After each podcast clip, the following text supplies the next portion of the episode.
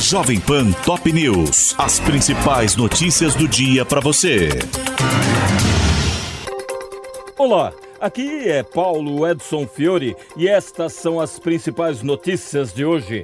Lula se reúne com líderes do Congresso e do Judiciário e prega harmonia. O presidente eleito defendeu o diálogo com o Centrão, prometeu não interferir nas escolhas dos novos presidentes da Câmara e do Senado e disse que o Brasil vai voltar à normalidade. O petista fez uma maratona de reuniões nesta quarta-feira, a começar pelos presidentes da Câmara, Arthur Lira E do Senado Rodrigo Pacheco. O petista confirmou que não tem intenção de interferir nas eleições para as lideranças das duas casas do Congresso e justificou sua aproximação com o Centrão, afirmando que o governante tem que ter clareza de que tem que lidar com as pessoas que foram eleitas. Temos que convencer das coisas importantes para o país. Não tem que olhar o Congresso e, ah, o Centrão. O Centrão é um conjunto de partidos que temos que conversar e tentar convencer das nossas propostas, disse ele. Mais tarde, Lula teve encontros com os ministros do STF, inclusive o presidente do TSE, Alexandre de Moraes, e afirmou que seu governo terá como objetivo restaurar a harmonia entre os poderes. Pressionado, Lula disse que começa a montar o futuro ministério quando voltar do Egito. O presidente eleito inicia viagem internacional na segunda-feira, com participação na Conferência do Clima, e termina no sábado, mas a agenda não foi divulgada. Relatório das Forças Armadas não aponta fraudes nas urnas e chega à mesma contagem de votos do TSE. O texto, assinado pelo ministro da Defesa, Paulo Sérgio Nogueira, cita a possível interferência de eventual código malicioso e pede uma investigação técnica urgente sobre eventuais riscos à segurança das urnas. Os militares que fizeram a fiscalização relatam não terem tido condições de verificar o funcionamento dos códigos que fazem a urna funcionar e ainda alegaram que as regras de fiscalização fornecidas pelo TSE não permitiram testar como gostariam os dispositivos. Em nota, o tribunal agradeceu o envio do documento e destacou justamente que o trabalho dos militares não aponta qualquer fraude ocorrida na eleição.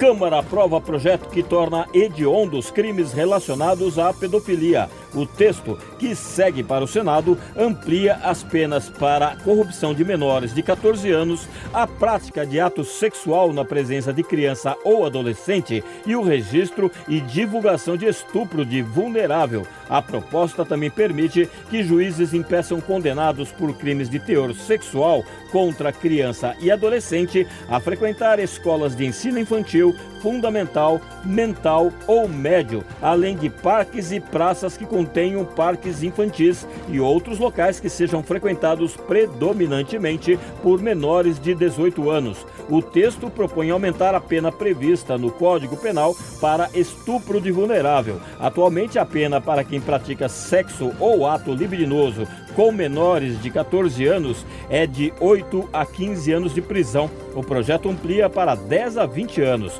Se houver lesão corporal grave, a pena, que hoje varia de 10 a 20 anos, passa para 12 a 25 anos. Pelo projeto em caso de morte, a pena passa a ser de 15 a 30 anos de prisão. Atualmente, varia de 12 a 30 anos. Velório de Gal Costa na Assembleia Legislativa de São Paulo nesta sexta-feira será aberto ao público fãs poderão dar o último adeus à cantora ícone da música brasileira, que morreu aos 77 anos na casa onde morava na capital paulista. E o enterro será fechado apenas com a presença de amigos próximos e familiares. Gal morreu aos 77 anos em São Paulo nesta quarta-feira. A informação foi confirmada pela assessoria da cantora. Ela cancelou alguns shows após passar por uma cirurgia para retirar um nódulo na fossa nasal direita. Maria da Graça Costa Pena Burgos nasceu em 26 de setembro de 1945 em Salvador e foi a voz de clássicos da MPB como Baby, Meu Nome é Gal, Profana, Brasil, Chuva de Prata, Meu Bem, Meu Mal, Pérola Negra e Barato Total, entre tantas outras.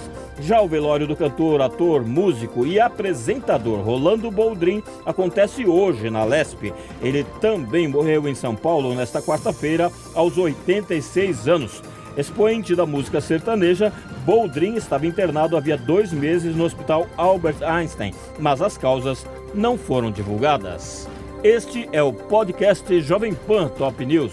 Para mais informações, acesse jovempan.com.br.